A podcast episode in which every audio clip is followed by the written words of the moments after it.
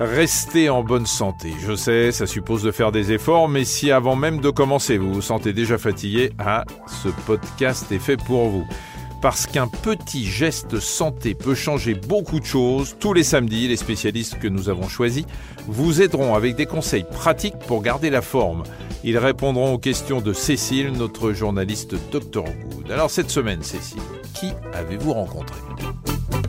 Eh bien, cette semaine, Michel, nous retrouvons l'un de nos experts psychiatres, le docteur Jérôme Palazzolo. Après à peine quatre jours de confinement, tout le monde se demande comment il va tenir la distance.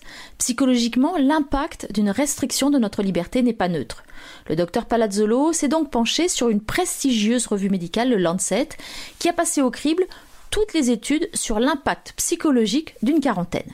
L'expérience vécue par les Chinois, mais aussi lors d'autres épidémies, telles que celle du SRAS, nous montre que ces périodes peuvent laisser des séquelles et qu'il est conseillé de se faire aider, par téléconsultation notamment, lorsque l'on est fragile. Toute situation de confinement peut, pour certaines personnes qui euh, bah, souffrent de problèmes psychologiques au départ, qui ont déjà une certaine fragilité, bah, peut être à l'origine de certaines pathologies, telles que le trouble de stress post-traumatique, par exemple, voire même des syndromes propres à la confusion, par exemple en lien avec la panique, euh, des notions de sidération également, euh, des soucis liés à de la colère, par exemple bah, quelqu'un qui va euh, avoir l'impression qu'il y a une atteinte aux libertés de circuler, une atteinte de se déplacer, voire même des symptômes dépressifs. Ça peut arriver. Déjà, au niveau des profils à risque, on va retrouver des personnalités plus fragiles.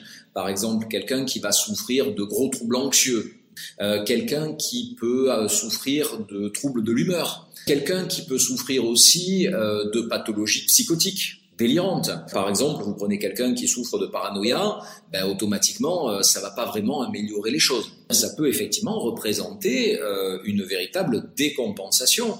Quelqu'un qui va vraiment souffrir de cet état, ben, peut-être que cette souffrance va perdurer au-delà de l'État lui-même. Mais souvent, cette problématique d'anxiété, c'est une problématique anticipatoire, c'est-à-dire que les personnes vont avoir euh, une anxiété par rapport à des événements qui en fait n'arrivent jamais, mais à partir du moment où il y a quelque chose de vraiment anxiogène qui est là, ben, ils, retrouvent des capacités à gérer les choses, à gérer leurs émotions, et c'est pas du tout étonnant de retrouver des personnes qui ont un profil anxieux et qui gèrent parfaitement la crise. C'est pour ça que je pense qu'il est important de repérer, on va dire, les populations les plus fragiles d'un point de vue psychologique, de garder le lien et euh, il y a possibilité aujourd'hui de faire des téléconsultations, et ça c'est vraiment un point important, pour ne pas laisser ces personnes complètement isolées et avoir après des difficultés à, à gérer les choses à distance.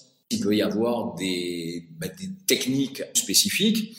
Et là, euh, c'est souvent tout le travail qui peut être fait dans certains types de thérapies, comme par exemple les thérapies comportementales et cognitives, où on travaille justement sur les pensées, sur la gestion des pensées. Et justement, on essaye de mettre en évidence les pensées toxiques qui peuvent nous assaillir et essayer de les critiquer un petit peu et de trouver des pensées plus adaptées qu'on appelle des pensées alternatives, par exemple.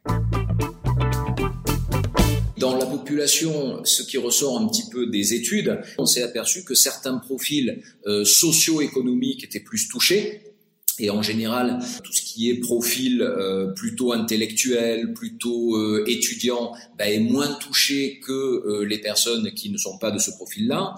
le sexe féminin est plus touché et les âges extrêmes sont plus touchés, souvent les seniors sont plus touchés. Il est certain que pour une personne âgée qui, euh, bah, comme fenêtre sur le monde, a essentiellement la vision de ses proches qui viennent lui rendre visite et cet échange social, bah, c'est certain qu'elle va mal le vivre, c'est évident. Mais à côté de ça, on développe aussi de plus en plus maintenant des moyens de communication qui peuvent permettre de rester en contact que ce soit euh, les ordinateurs, le téléphone, les systèmes de visioconférence, euh, Skype. Mais ça, j'aurais tendance à dire, c'est valable pour les personnes âgées comme pour nous. C'est-à-dire, imaginez là les personnes qui souffrent euh, par rapport à la dynamique de confinement, s'il n'y avait pas Internet, s'il n'y avait pas le téléphone portable, s'il n'y avait pas de moyens de communication le fait de souffrir d'un manque de revenus, c'est un facteur aggravant, un facteur anxiogène. Après, il y a d'autres éléments anxiogènes. Le fait d'avoir des informations désadaptées. Je pense que vous avez vu comme moi sur les réseaux sociaux, là, en ce moment, il y a euh, une fake news qui, qui, tourne, disant que le virus a été inventé euh, pour nous tuer tous euh, par les Chinois, enfin bon, des choses un peu de cet ordre-là, quelque chose qui semble assez délirant.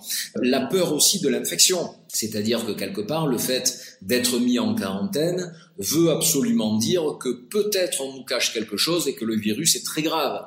Alors que oui, bien sûr, il est, il est grave, il ne faut pas négliger ça, mais la problématique, c'est surtout pour éviter la contagion. Tout simplement aussi l'ennui, c'est-à-dire le sentiment d'être un peu seul au monde, et euh, cette notion de privation de liberté tant la problématique d'être isolé, c'est le sentiment d'isolement.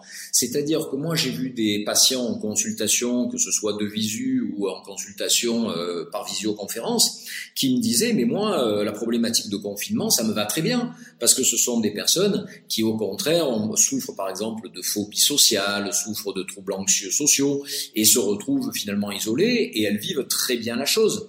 Le problème c'est que vous pouvez très bien avoir ce sentiment d'être isolé en étant en famille, par exemple. Après, le problème, c'est que il y a la dynamique de promiscuité qui peut poser souci. C'est-à-dire que, euh, ben, soyons clairs, il y a des couples qui n'ont pas du tout l'habitude de vivre ensemble, qui sont très bien ensemble, mais qui ne vivent pas 24 heures sur 24 ensemble et qui voient cette, euh, cette, cette dynamique de confinement comme une véritable épreuve. Alors maintenant il fait beau, sortez dans votre jardin, sur votre balcon ou simplement à votre fenêtre pour prendre un bon bol d'air.